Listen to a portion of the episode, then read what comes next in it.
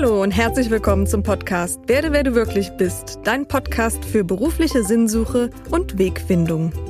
Mein Name ist Claudia Brinkmann, ich bin systemischer Coach und ich freue mich sehr, dass ich den Weg in dein Ohr gefunden habe. Ich freue mich heute sehr, dass Silvester Walch bereits ein zweites Mal bei mir im Podcast zu Gast ist. Silvester ist Psychotherapeut, Dozent, Ausbilder und Autor. Er lebt und arbeitet in Oberstdorf im schönen Allgäu und bietet auch Seminare an. Laut der Zeitschrift für transpersonale Psychologie und Psychotherapie wird sein Buch Dimensionen der menschlichen Seele als Grundlagenwerk der transpersonalen Psychologie und Psychotherapie eingeschätzt. Heute nehmen wir uns einem für viele sehr ernsten, aber auch wichtigen Thema an, der Vergänglichkeit. Du erfährst, was Vergänglichkeit bedeutet und was es dabei mit unserem Bewusstsein auf sich hat. Wir hören, was Menschen am Ende ihres Lebens bereuen und was du zeitlebens tun kannst, um erfüllt zu leben. Außerdem hat Silvester interessante Erkenntnisse für dich, warum wir Angst vor dem Tod haben und wie wir dieser Angst begegnen können. Und ich freue mich sehr, dass heute Silvester Wald zum zweiten Mal bei mir im Podcast ist. Lieber Silvester, herzlich willkommen. Herzlich willkommen, liebe Claudia. Ich freue mich auch, äh, von dir wieder eingeladen worden zu sein und äh, möchte auch alle Hörer, recht herzlich begrüßen. Wunderbar. Ja, ähm, ich sag mal, wir, wir, haben uns heute ein, ein, ähm, ein Thema vorgenommen, was vielleicht nicht für jeden so einfach ist, das Thema Vergänglichkeit. Und trotzdem gehört es ja wirklich auch zum Leben mit dazu. Und ich würde dich gerne vielleicht zu Eingang fragen, so die Auseinandersetzung mit der eigenen Vergänglichkeit oder eben mhm. dem eigenen Tod. Das sind Themen, die viele Menschen vielleicht auch verständlicherweise vermeiden, aufschieben, obwohl, wenn eins klar ist, dann, dass es uns allen bevorsteht. Wieso ist das so? Ja, der Tod und das Sterben ist ein sehr komplexes und umfassendes Thema, das zwar zum Leben gehört, wie du schon so schön gesagt hast, aber dem die Menschen mit einer ganz eigenartigen Zwiespältigkeit begegnen. Einerseits gibt es kaum einen Film, eine Nachrichtensendung oder eine Zeitungsausgabe, in der nicht über das Sterben oder, oder in der nicht gestorben wird oder über der viele Dinge berichtet werden, in, der, in denen gestorben wird. Andererseits fällt es den Menschen außerordentlich schwer, etwa mit Angehörigen über ihren nahen Tod zu sprechen, geschweige denn sich oft mit der eigenen Sterblichkeit auseinanderzusetzen. Das hängt, so glaube ich, damit zusammen, dass wir dem Sterbeprozess machtlos ausgeliefert sind und wir nicht wissen, wann und wie er eintreten wird. Vielleicht erahnen wir manchmal, was geschieht und was es für unsere Existenz bedeutet, sterben zu müssen. Aber wissen tun wir es nicht wirklich. Auch nicht, ob es in irgendeiner Form weitergeht oder nicht. In der Natur des Menschen liegt es aber, dass er gerne die Kontrolle über sein Leben haben möchte, selbst entscheiden oder bestimmen möchte, was mit ihm geschieht.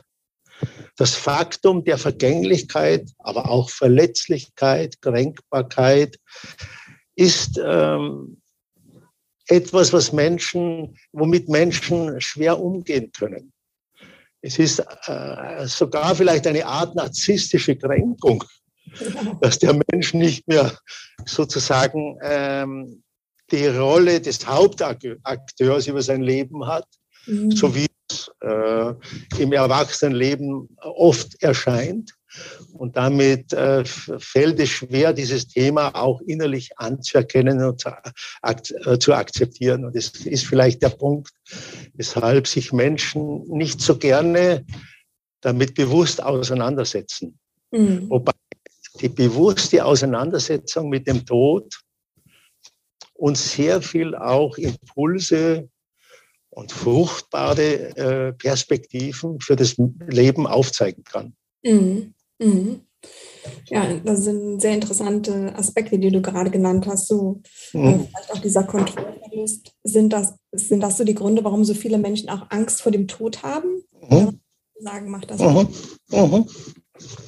Das hängt auch mit dem Gesagten zusammen. Mhm. Ungewissheit, Ohnmacht und ausgeliefert sein lösen gewöhnlich tiefe Ängste aus. Mhm. Wir können uns zwar auf den Tod vorbereiten, haben aber keine Erfahrung damit, wie wir ihn bewältigen können.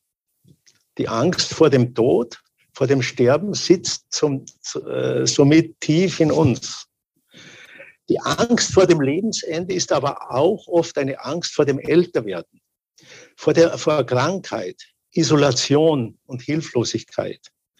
Deshalb rückt häufig nur die defizitäre Seite des Sterbens in den Vordergrund, weil das auch damit verbunden ist. Wer bin ich dann? Wie bin ich dann? Was ist, äh, ähm, wie, auf wie viel Hilfe bin ich angewiesen? Was ist, äh, was geschieht mit mir in der Nähe des Todes? Ich glaube, das sind alles Punkte, die hier auch äh, in diesen Ängsten gesammelt oder komprimiert sind. Ja. Gibt, gibt es etwas, was wir gegen diese Angst tun können, wie wir ihr begegnen können? So weg, wegdrücken können wir sie ja nicht. Ja, ja. Das erste ist natürlich, wie mit allen anderen Gefühlen auch, äh, dass wir sie uns bewusst machen. Mhm. Dass, dass uns klar wird, dass wir vor dem Ungewissen auch Ängste haben und dass es auch okay ist und dass wir das auch äh, akzeptieren. Seneca sagt so schön, zu leben lernen muss man über das ganze Leben hin.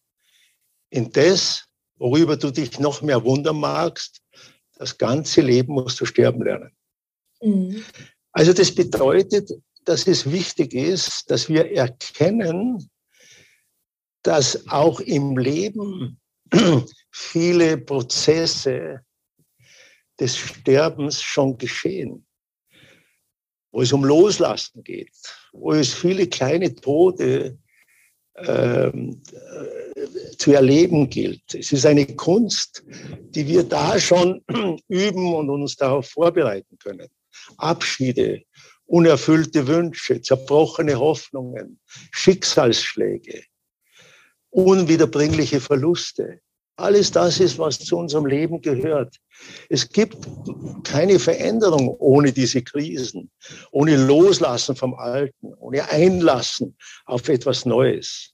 Und das müssen wir verstehen, dass, dass es ähm, quasi im Leben schon geschieht, was uns im Tod dann vielleicht in etwas extremerer oder radikalerer Form dann auch begegnet.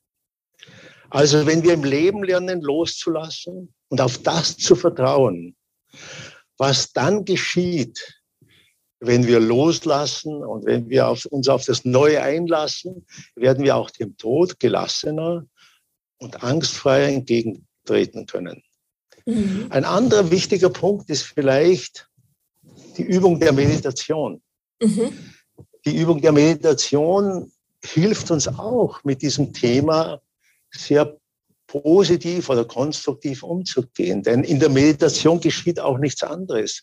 Wir lassen von all dem los, was uns 24 Stunden am Tag beschäftigt. Mhm. Und darum haben auch Leute oft zu Schwierigkeiten, regelmäßig zu meditieren oder eine Meditationspraxis aufzubauen. Weil wer bin ich dann eigentlich noch, wenn all das, dem ich sonst im Leben Bedeutung beimesse, dann wegfällt. Mhm. Ja. Das ist ja ähnlich dem, was uns dann auch im Sterben begegnet. Mhm. Ja. Es gilt davon, das, was mir lieb geworden ist, was mir Vertrauen gegeben und Stabilität und Sicherheit gegeben hat, loszulassen. Und die Meditation ist eine hilfreiche äh, Übung dafür. Und, und wie, es ist, wie ein Meditationslehrer mal gesagt hat, das Leben ist wie ein kleiner Tod. Wir sterben auf dem Meditationskissen. Was, was stirbt dabei? Die Identität, die wir, auf die wir uns verlassen können, die uns Sicherheit gibt, die uns äh, Perspektive gibt. Und die Meditation, in der Meditation üben wir, das loszulassen, das fallen zu lassen, uns davon frei zu machen. Mhm.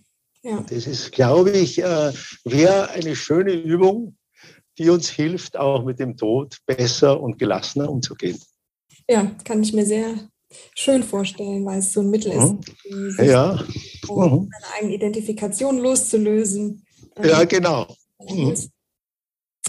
Also es geht einfach um die Lockerung ja. von Identifikationen. Entidentifizieren heißt, die Dinge, die da geschehen oder die wir erleben, auch in ihrem Wesen als vergänglich anzuerkennen. Mhm. Mhm. Und dann ähm, wird es auf uns zurückstrahlen. Dann können mhm. wir auch unser Leben als vergänglich oder als, als äh, Prozess, der zwischen der sich äh, zwischen diesen Achsen werden und vergehen auch entfalten kann, werden wir auch unser Leben in dieser Weise verstehen. Mhm, okay. Also Meditation ist ein Weg, um die Angst so hinter uns zu lassen. Mhm. Ähm, gibt es auch vielleicht sonst noch äh, Dinge, die ich tun kann, um, um mich mit, ja, genau. eigenen Vergänglichkeit ja. auseinanderzusetzen, ja. vielleicht auch vorzubereiten? Und du hast schon gesagt, ja. loslassen lernen ist ein wichtiger Teil davon. Ja. ja, das andere ist, sich bewusst zu machen, dass das Leben ein Prozess von Werden und Vergehen ist. Mhm. Mhm. Und, ähm, und das kann uns innerlich immer wieder bewusst werden, wenn wir beispielsweise ähm, lernen, auch Geburtstage zu feiern, von Lebensabschnitten Abschied zu nehmen, bestimmte Riten im Leben auch äh, durchzuführen. Äh, die sind wie so Initiationsriten. Etwas ist ähm, vergangen, ist nicht mehr, was Neues beginnt. Also auch das macht uns diese Vergänglichkeit äh, äh, bewusst. Also äh, auch die Vergangenheit als vergangen anzuerkennen. Mhm. Weil oft leben wir sozusagen aus dem heraus, was wir früher erlebt haben. Und, äh, und auch zu sehen, dass das, was sich, was geschehen ist, dass es äh, auch äh, nicht mehr im Augenblick relevant ist. Auch das mhm. kann uns helfen, das Leben so äh, als einen vergänglichen Prozess zu sehen. Mhm. Und, und dann werde ich nicht mehr den Tod als irgendein Defizit, wo, wo mir etwas genommen ist, sehen, sondern als Höhepunkt äh, dessen, dass etwas kommt und etwas wieder vergeht. Mhm. Und dann gehört praktisch der Tod wieder zum Leben. Um den Tod, um das Vergehen, um die Vergänglichkeit herauf, herum kann sich Leben dann als sinngeleitetes Geschehen aufbauen und entwickeln. Mhm. Also das ist, das ist so, so, so ist dieser Aspekt der Zeitlichkeit dem wir ausgesetzt werden, auch gleichzeitig verknüpft mit dem Aspekt von Lebenssinn, von innerer äh, Offenheit für das, was sich entwickelt und was geschieht, etc. Mhm. Mhm. Ähm, ich sag mal, vielleicht um das auch mal vom Gegenteil her zu betrachten, es gibt ja auch Menschen, ja. die ähm, ja, die besonders, die überhaupt keine Angst haben vor dem Tod, die dem gegenüber sehr gelassen stehen, für die vielleicht haben die verinnerlicht, dass das ein Zyklus ist oder eben ähm, ja etwas ist, was genauso dazugehört, wie du es eben beschrieben hast. Ähm, aber was machen diese Menschen anders, die, die einfach keine Angst vor dem Tod haben? Ja, du hast schon recht. Es gibt Menschen, die einen intensiven spirituellen Weg gehen, die diesen Aspekt der Vergänglichkeit in sich anerkannt und bearbeitet haben und damit sich äh, freier fühlen, wenn sie an den Tod denken. Nur ganz so mitgehen möchte ich mit der These nicht, dass sie ähm, keine Angst mehr vor dem Tod haben. Da müssen wir unterscheiden zwischen dem, was wir über den noch fernen Tod jetzt denken mhm. und dem, was dann im, wirklich im, Sterben, äh, im Sterbeprozess geschieht. Mhm. Im Vorhinein zu sagen, da werde ich keine Angst haben, werde ich vielleicht etwas verfrüht. Mhm. Ja. Wenn wir die Einsichten und Erfahrungsberichte auch von Sterbebegleitern mit heranziehen. Monika Renz kommt beispielsweise in ihren Büchern Zeugnis Sterbender oder von der Chance wesentlich werden zu dem Schluss, dass sich hier ein sehr radikaler Prozess zwischen festhalten wollen und loslassen müssen von Urangst und Urvertrauen abspielt, in dem auch wichtige Reifungsschritte sich vollziehen können. Und niemand kann sagen, dass wenn ich diesem Prozess ausgesetzt bin, dass ich dann keine Angst haben werde. Mhm. Ich glaube, äh, das Vertrauen in das, was geschieht und gleichzeitig die Angst, was ich verliere, sind äh, Zustände oder Gefühle, die auch zum Leben gehören. Und äh, vielleicht werden sie verwirklichte Menschen oder Menschen, die einen spirituellen Weg gehen, etwas gelassener erleben. Aber ich würde mir nicht trauen, ich gehe jetzt lange einen spirituellen Weg, glaube auch mit dem Thema Tod mich intensiv auseinandergesetzt zu haben. Mhm. Ich würde mich nicht trauen zu sagen, dass äh, ich keine Angst haben würde. Ja, mhm. also, weil wir wissen es nicht. Es liegt in der Zukunft. Ja. Wenn wir, wenn wir, äh, wenn wir uns äh, nochmal bewusst machen, dass auch im Sterbeprozess vielleicht auch unerledigte Themen hochkommen. Mhm. Unbewusste Aspekte praktisch zu sichtbaren Ereignissen werden. Es kann sein, dass verdrängte Wut oder Trauer durchbrechen und nicht bearbeitete Konflikte plötzlich szenisch vor dem inneren Auge ablaufen. Oder die Sicherheit, die zuvor von meinem von meiner Identität, von materiellen Gütern, von so, sozialem Prestige verbürgt schien, wird fragwürdig und bricht zusammen. Sie muss aufgegeben werden, so dass wir nicht in eine Verweigerung, in ein Nein dem Sterben gegenüberkommen.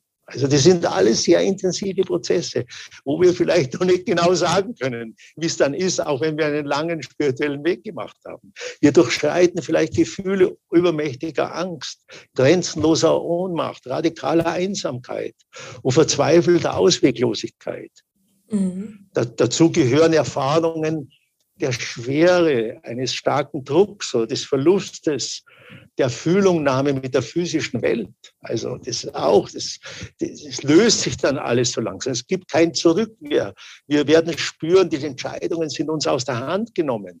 Und wir sind den weiteren Abläufen hoffnungslos ausgeliefert. Mhm. Also dazu sagen, ich werde da keine Angst haben, ist vielleicht ein bisschen zu hoch gegriffen. Der Prozess steuert auch dann am Ende auch auf eine Unumkehrbarkeit und Endgültigkeit zu. Ja. Wenn ich es nochmal vom Physischen her sehe, das Herz ist nicht mehr in der Lage, Blut bis in die Fingerspitzen und Zehen zu pumpen. Mhm. Denn dieses wird im Kernbereich des Körpers gebraucht. Die Füße werden kalt und der Atem verflacht langsam. Wenn nun die letzten Lebensregungen zum Erliegen kommen und auch die Sinne mehr und mehr nachlassen oder verdämmern, hat man nämlich nur noch eine Chance, Ja zu sagen zu dem, was geschieht und zu dem, der ich dann bin. Es ist wie ein letztes großes Ausatmen.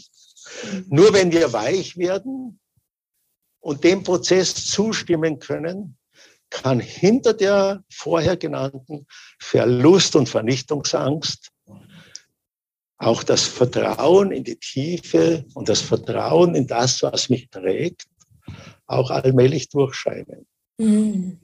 Und jetzt, ich habe das versucht, jetzt einmal ein bisschen klar zu machen, was sich da alles ereignen kann. Ja, absolut. Um, um, um auch zu sagen, okay, wir können uns heute frei fühlen, wenn wir an unseren Tod denken.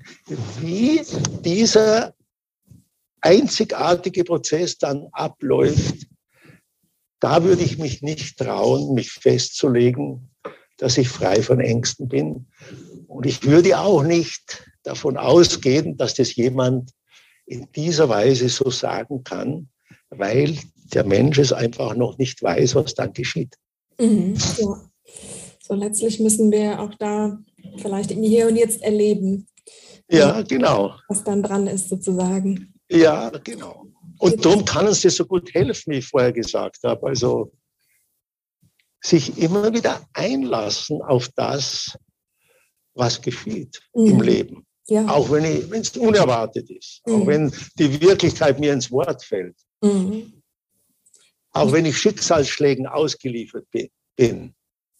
Das sind Übungsfelder, in denen wir diesen Umgang mit dem Tod dann vielleicht auch ein bisschen lernen können.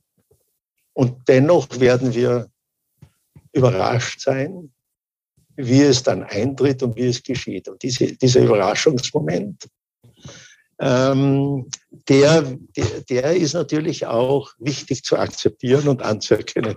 Mhm. Ja, dass man im Vorhinein nicht weiß, wie, mhm. ja, wie das von sich geht. Ähm, ja. Ja, jetzt gibt es viele Menschen, die auch, ähm, du hast eben schon Emotionen genannt, die da ja, aufkommen ja. können, vielleicht äh, unterdrückte Wut mhm. etc.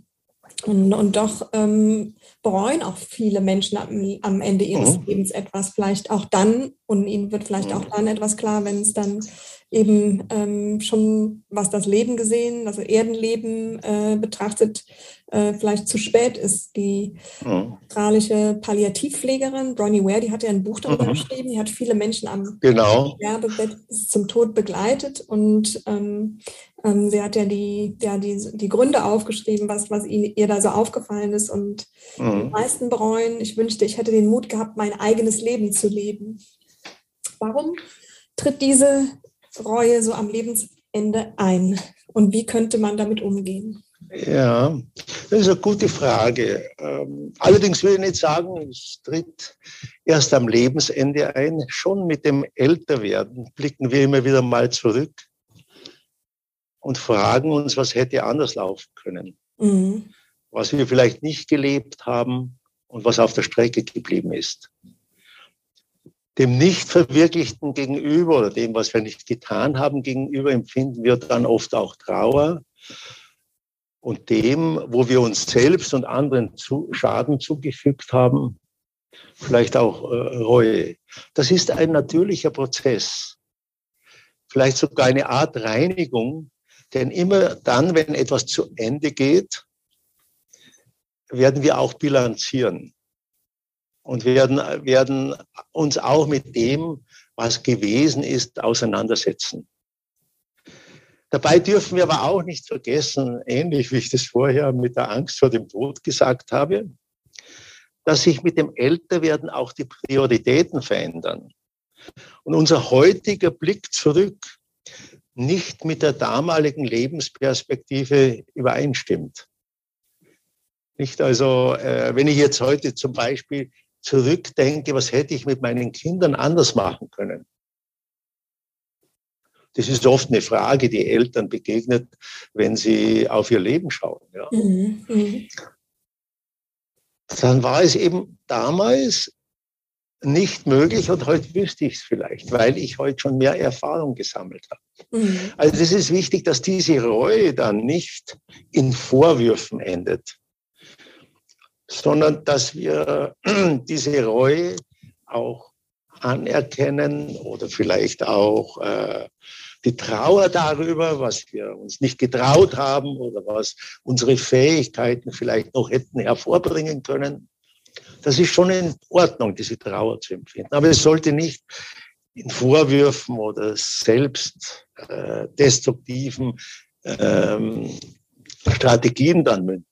Also es anerkennen und, und, zu spüren, was bedeutet es.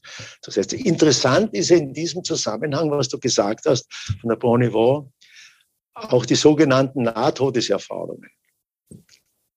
Nicht aufgrund von Interviews mit Personen, die klinisch tot waren und wieder ins Leben zurückgekehrt sind, haben unter anderem Raymond Moody, Kenneth Ring, Elisabeth Kübler-Ross und viele andere herausgefunden, dass deren Erfahrungsinhalte eine ähnliche Struktur aufwiesen.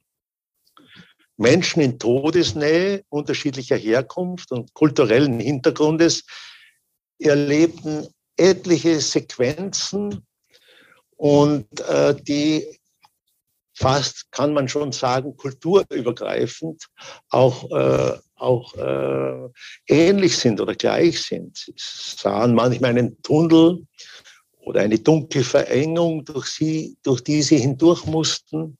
Am Ende des Tunnels kam es zu Lichtvisionen oder sie haben die, die Bilder gehabt von Angehörigen oder Ver Verwandten abgeholt zu werden. Und jetzt kommt der Punkt, den du äh, vorher angesprochen hast, auf den ich jetzt nochmal eingehe. Mhm. bedeutsame Situationen ihres oder Stationen ihres Lebens liefen auch in so Nahtodeserfahrungen wie in einem Film vor ihrem inneren Augen ab, mhm. begleitet von einer Neubewertung früherer Einstellungen und Handlungen.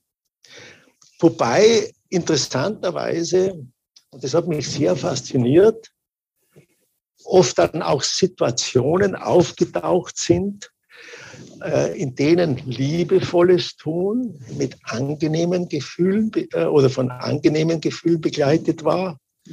Destruktive Verhaltensweisen, auch wo ich anderen vielleicht Schaden zugefügt habe, eher mit Schmerz und Trauerempfindungen. Mhm. Und ich habe vielleicht sogar, und es wurde dort auch beschrieben, dass Menschen dann sogar die Gefühle derer, die von mir geschädigt wurden, plötzlich wahrnehmen konnten. Mhm. Und das bedeutete am Ende, wenn sie aus diesem Nahtodeserleben herauskamen, dass sie sich gereinigter, friedvoller, verbundener, lebendiger gefühlt haben als im gewöhnlichen Leben. Mhm. Äh, Leute, die versucht haben, sich mit Suizid äh, das Leben zu nehmen, haben gesagt, sie würden das vielleicht nicht mehr tun. Oder auch ihre Einstellungen äh, haben sie dann als weniger materialistisch, weniger egoistisch beschrieben mhm. durch, diese, durch diese intensive Nahtodeserfahrung. Und da gibt es viele, viele Phänomene noch in diesem Bereich. Aber dieser Phänomen, äh, dieses Phänomen, das du von Bonivore äh, auch geschildert hast, ja, das kann vielleicht sogar dann äh, sogar im eigentlichen Sterbeprozess nochmal sehr intensiv auftreten. Und mhm. dann gilt es auch, diese Gefühle anzunehmen und sich damit auseinanderzusetzen und es zu integrieren. Und kann ich vielleicht jetzt im Leben vielleicht schon frühzeitig etwas sozusagen prophylaktisch tun? Vielleicht diese. Ja, aber äh, ich, ich glaube, äh, das wichtigste Rezept ist, dass wir im Leben bewusst äh, und aktiv uns mit uns selber beschäftigen. Mhm. Das, das heißt, immer wieder nachfragen, wie möchte ich leben, was ist mir wichtig, welche Prioritäten möchte ich setzen. immer wieder auf Aspekte wie achtsam zu sein, liebevoll zu sein, mitfühlend zu sein, sich zu öffnen, dem zu folgen, was von innen kommt. Das äh, scheint mir das Wichtigste zu sein. Mhm. Wenn wir zudem darauf achten, alte Lebensmuster, die uns behindern oder einengen, aufzulösen, neue Dinge wagen, authentisch und wahrhaftig versuchen zu leben, dann glaube ich, dass wir auf einem guten Weg sind. Also das ist so ein, ein zentraler Punkt. Ähm, auch immer wieder innezuhalten und dem Raum zu geben, was ich wirklich spüre. Mhm. Und nicht versuchen, den Erwartungen gerecht zu werden, die andere vielleicht oder ich selber mir gegenüber auch vielleicht habe. Also auch ähm, also ein authentisches, friedfertiges, achtsames, wahrhaftiges Leben zu führen. Ich glaube, wenn wir das tun, werden wir nicht nur dem Tod oder dem Sterben gelassener gegenübertreten können, sondern werden wir auch ein glücklicheres, besseres, zufriedeneres, zufriedeneres Leben führen können. Mhm. Ist dann auch du hast gerade gesagt, da, da gibt es so einen Zusammenhang zwischen dem eigenen Leben, vielleicht Bewusstheit und auch dem ja, Loslassen oder vielleicht dem Sterbeprozess, ja. dem zu begegnen zu können und eben mhm. auch das Loslassen. Also hat die Art und Weise, wie wir loslassen können, dann etwas auch mit unserer eigenen Lebensweise zu tun, weil da gibt es ja auch große Unterschiede, wie, wie Menschen auch ja. können. Ja, du hast vollkommen recht. Natürlich ist es wichtig, wie ich vorher auch geschildert hatte, in diesem Prozess des Werdens und Vergehens, ist Loslassen die Kardinaltugend. Mhm. Mhm. Nicht immer wieder Dinge auch ähm, für mich ähm, in der Tiefe wahrzunehmen und vielleicht Altes was nicht mehr für mich bedeutsam ist, hinter mir lassen zu können. Mhm. Das bedeutet natürlich, dass man sich auch mit dem Leben intensiv auseinandersetzt, immer wieder neue Prioritäten setzt, Oberflächlichkeiten abbaut, versucht ein Leben zu führen, das, äh, wie ich würde sagen, eigentlich ist, ein wirkliches, ein Leben, das aus der Tiefe heraus auch äh, bestimmt ist, immer wieder nach dem Sinn des Lebens zu fragen. Konflikten auch nicht aus dem Weg zu gehen, wenn sie auftauchen, sondern sie immer wieder versuchen zu lösen. Mhm. Auch immer wieder zu spüren, was äh, bedeutet das oder jenes, wenn mir etwas geschieht im Leben, beispielsweise, dass, äh, dass ich einen Unfall habe oder der Partner trennt sich von mir. Nicht nur darum kämpfen, dass das äh, nicht geschieht, mhm. sondern sich intensiv damit auseinandersetzen. Was könnte das für mich bedeuten?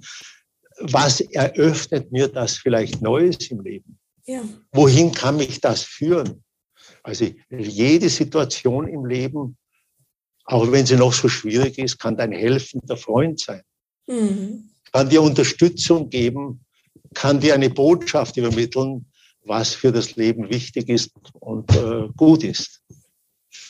Ja, sehr schön gesagt. Ähm, du hattest eben auch schon mal so das Bewusstsein angesprochen, dass es wichtig ist, mhm. ähm, ja. hier zu erlernen, bewusst zu sein. Mhm. Ähm, hört unser Bewusstsein mit dem Verlassen des Körpers und dem, sag jetzt mal, Hinübergehen auf die andere Seite auf? Oder wie, wie blickst du da drauf? Du stellst ja heute wirklich schwierige Fragen. Wie sollen wir das wissen? Mhm. Ich kann diese, äh, diese Frage nur mit einem, mit einem Satz beantworten, der vielleicht wie ein Widerspruch klingt. Ja, es hört auf, das Leben mit dem Tod. Und nein, es hört nicht auf. Mhm. Meine äh, Erfahrung mit veränderten Bewusstseinszuständen besagt, dass etwas weiterleben wird aber wir es uns wohl noch nicht so vorstellen können, wie das genau geschieht. Also wenn wir mal davon ausgehen, dass alles, was wir tun im Leben, alles, was wir denken, wie wir handeln, wie wir fühlen, auch Spuren in der, in der Welt hinterlässt, dann wird es weiterleben, wird seinen Weg gehen. Andererseits wissen wir auch, dass sich unser Körper beständig ändert. Mhm. Der Silvester jetzt mit 71 Jahren ist nicht mehr der Silvester mit 10 Jahren. Die, die Zellen und alles haben sich komplett ausgetauscht ja. und, und verändert. Also ich würde es vielleicht mit einem ähm, weiteren Satz, den ich in meinem neuen Buch dann auch äh, näher erklären äh, werde. Information inkarniert, mhm. lebt weiter, Person transformiert. Mhm. Ja. Also die Person ändert sich beständig, aber nicht nur mit dem Tod, sondern schon während des Lebens. Mhm. Also was wir vorher als Prozess des Werdens und Vergehens beschrieben haben, so ist es auch mit unserer Identität. Mhm. So wird es nicht sein, dass dieser, genau dieser Silvester, so wie auch im Leben auch, dann nach dem Tod weiterlebt. Aber das, was aus mir heraus gelebt hat, wird eine Form finden,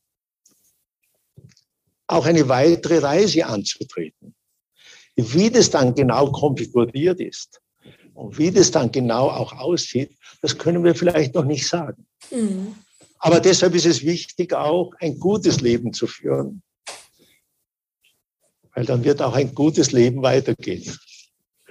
Und dann wird sich auch, äh, werden sich auch diese Dinge ordnen. Wir wissen es auch jetzt beispielsweise von transgenerativen Konflikten, dass Themen, die frühere Generationen nicht bewältigt haben, in späteren Generationen fortleben mhm. und dort zu bewältigen sind. Auch das. Und ähnlich ist es vielleicht mit dem Weiterleben nach dem Tod. Mhm. Ja, dass wir, dass, dass Themenkomplexe vielleicht dann in einer anderen Form, vielleicht unter, unter dem Dach einer anderen Persönlichkeit, die ja sich sowieso auch im Laufe des Lebens ändert, die wir vielleicht dann als ähnlich erkennen wie uns selber, weil da bestimmte Merkmale drin sind, die wir äh, in uns schon erlebt haben. Das heißt, wenn es Leute im veränderten Bewusstseinszuständen sehen, dass sie im Mittelalter die oder jene Person waren, dann kann es sein, dass es eine Ähnlichkeit gibt. Durch die Ähnlichkeit dessen, was sie heute an Themen in sich tragen. Und unsere Wahrnehmung äh, funktioniert eben so, dass wir dann glauben, das ist die identische Person. Mhm. Mhm. Und deshalb gehe ich selber von, einem, von einer Idee aus, dass ich sage, Person transformiert beständig, verändert sich beständig, auch im Tod oder im Sterbensprozess. Und Information lebt weiter vielleicht in, in einer unterschiedlichen Konstellation. Aber ich, wenn ich in, Bewusstsein, in veränderten Bewusstseinszuständen vielleicht etwas erlebe, ich bin genau diese Person, dann eher diese Themen sind mir vertraut, mir ist vertraut, was sich da im Inneren abspielt. Aber es ist wohl nicht die identische Person. Ich meine, es ist ein bisschen komplex, das Ganze, aber so würde ich es begreifen. So mhm. würde ich es heute sehen. Ja, sehr, sehr interessant. Und, äh also, also wenn, wir, wenn wir ein Leben führen, ein liebevolles, achtsames, wahrhaftiges, gutes Leben führen, dann sind wir immer auf der sicheren Seite. Mhm. Ganz egal, in welcher Form es weitergeht. Mhm. Ist das eine Art und Weise, wie du selbst mit deiner eigenen Vergänglichkeit umzugehen versuchst? Oder wie gehst du selbst? Ja, sagen wir, sagen wir mal. Das erste ist ein praktischer Aspekt natürlich. Ich versuche meinen persönlichen Alterungsprozess, der ja die ganze Person ergreift.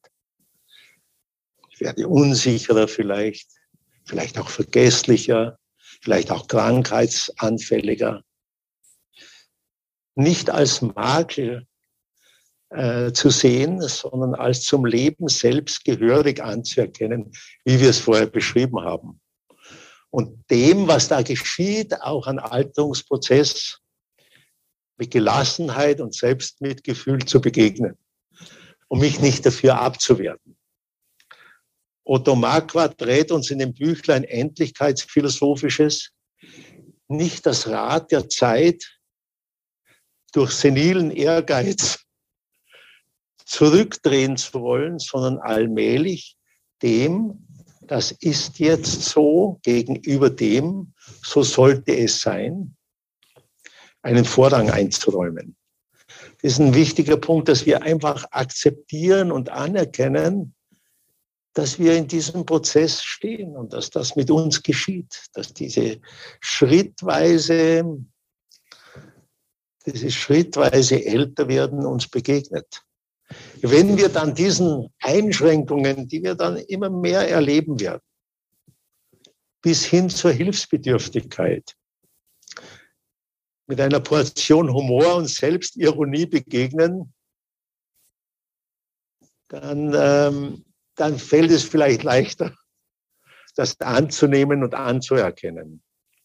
Dies bewahrt uns auch vor Überforderung, Stress der aus der Fehleinschätzung des eigenen Leistungsvermögens resultiert. Ich glaube, das ist äh, so wichtig, dass wir das erkennen, dass wir uns da nicht überfordern, dass wir nicht so sein wollen, wie wir früher sind.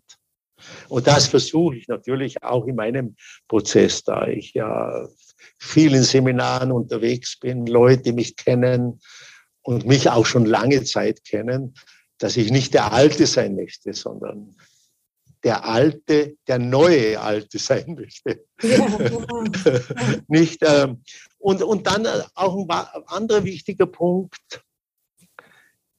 dass, man den, dass ich versuche, den eigenen äh, Lebensrhythmus dem auch ein bisschen anzupassen. Mhm. Einerseits ist es notwendig, vielleicht einen Gang zurückzuschalten, was mir sehr schwer fällt, weil ich ähm, sehr intensiv noch in meinen Arbeiten stecke, auch ein neues Buch jetzt schreibe und so weiter. Aber doch ist es wichtig, nicht mehr alles erreichen zu wollen, was ich mir vielleicht noch vorgenommen habe und das auch okay zu finden.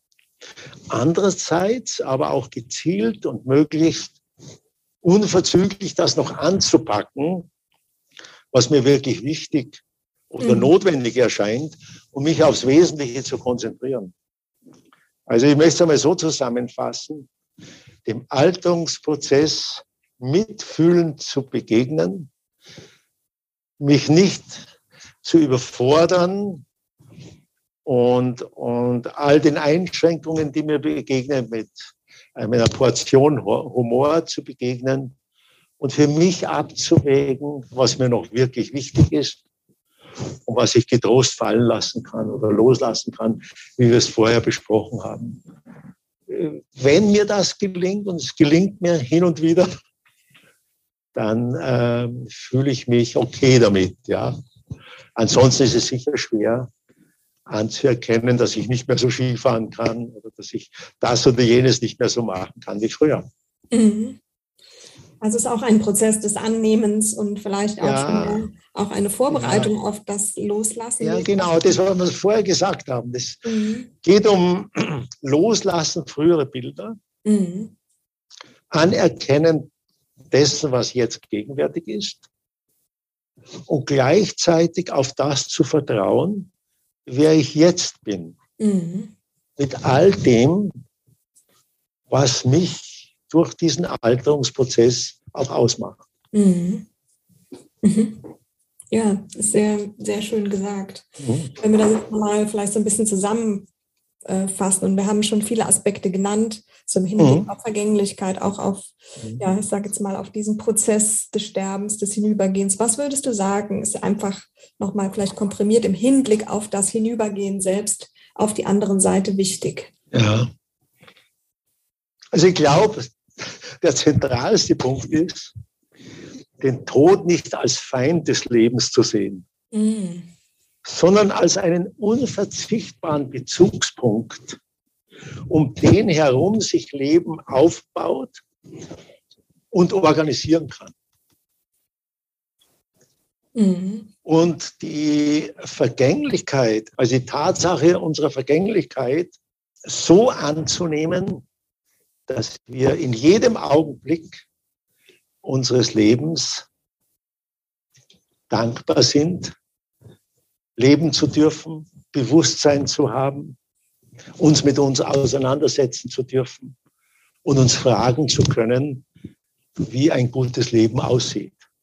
Mhm. Und wenn uns das, dieser Aspekt der Ver Vergänglichkeit auch näher bringt, dann glaube ich, hat die Vergänglichkeit ihren Zweck erfüllt. Mhm. Sehr schön, ja. Sehr schön, sehr schöne Schlussworte sozusagen. Und gerade fiel mir mhm. selber noch ein Bild ein, und zwar ähm, verbindet uns ja, dass wir beide mal zu unterschiedlichen Zeiten in unserem Leben vorübergehend in New Orleans gelebt haben. Ja, ja, ja. ja. Und in den Südstaaten gibt es ja so eine Tradition, insbesondere in New Orleans. Es wurde auch schon mal in einem James Bond-Film thematisiert. Ähm, Beerdigungen, wenn jemand eben verstorben ist, sehr von der Musik begleitet werden, die zuerst traurig ist und dann immer freudiger wird und letztlich ja, ja, einen ja. sehr freudigen Marsch ähm, durch die Stadt und Freudentänzen und Jubel ähm, ausartet.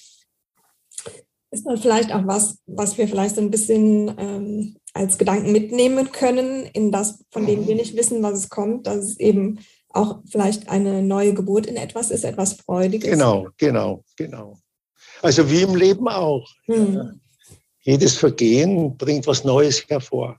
So wird es auch mit unserem Leben geschehen. Mhm.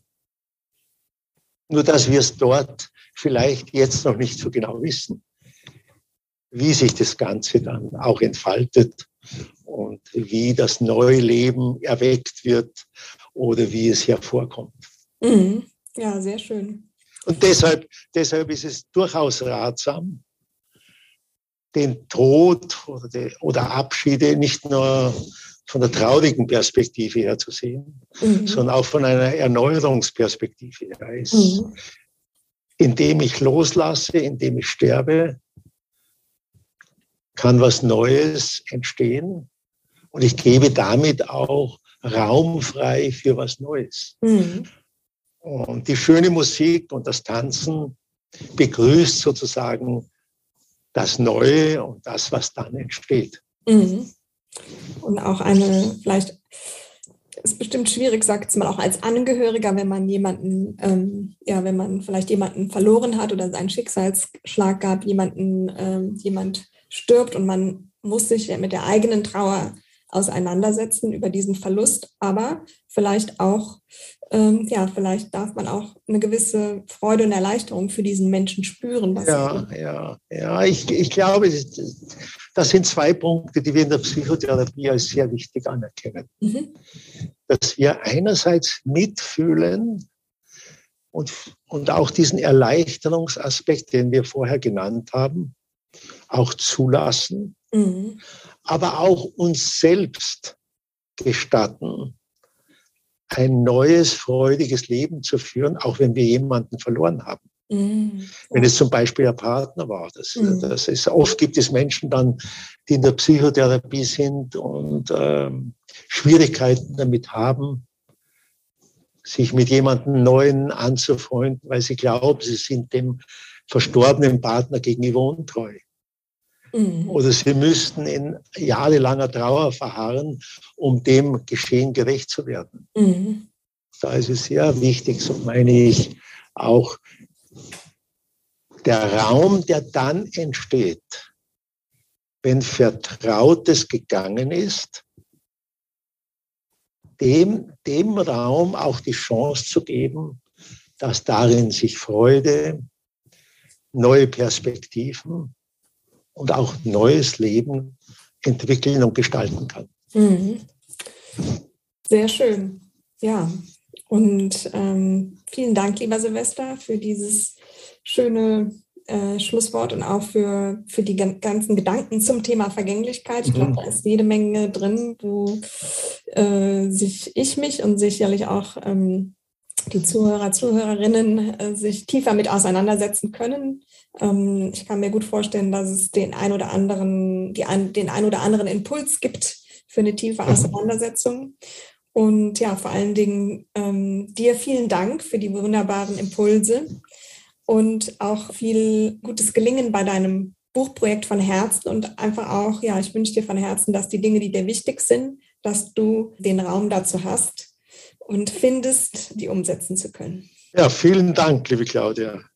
Ja, und auch äh, nochmal alles Gute allen deinen Hörerinnen und Hörern. Und äh, ich freue mich immer wieder, äh, über solche Themen zu sprechen, um vielleicht anderen da auch eine Hilfe zu sein und Unterstützung geben zu können. Mit Sicherheit. Und ähm, ja. mein Gefühl war auch, dass es ein Thema ist, was, ja, was vielleicht auch noch ein bisschen mehr Bühne haben darf. Ja, genau. Ja, das glaube ich, das glaube ich auch. Ja, wunderbar. Vielen Dank, lieber Silvester. Danke, Claudia. Hast du Fragen, auf die du Antworten suchst? Oder Themenwünsche für diesen Podcast? Dann schreibe mir unter podcast.claudiabrinkmann.de.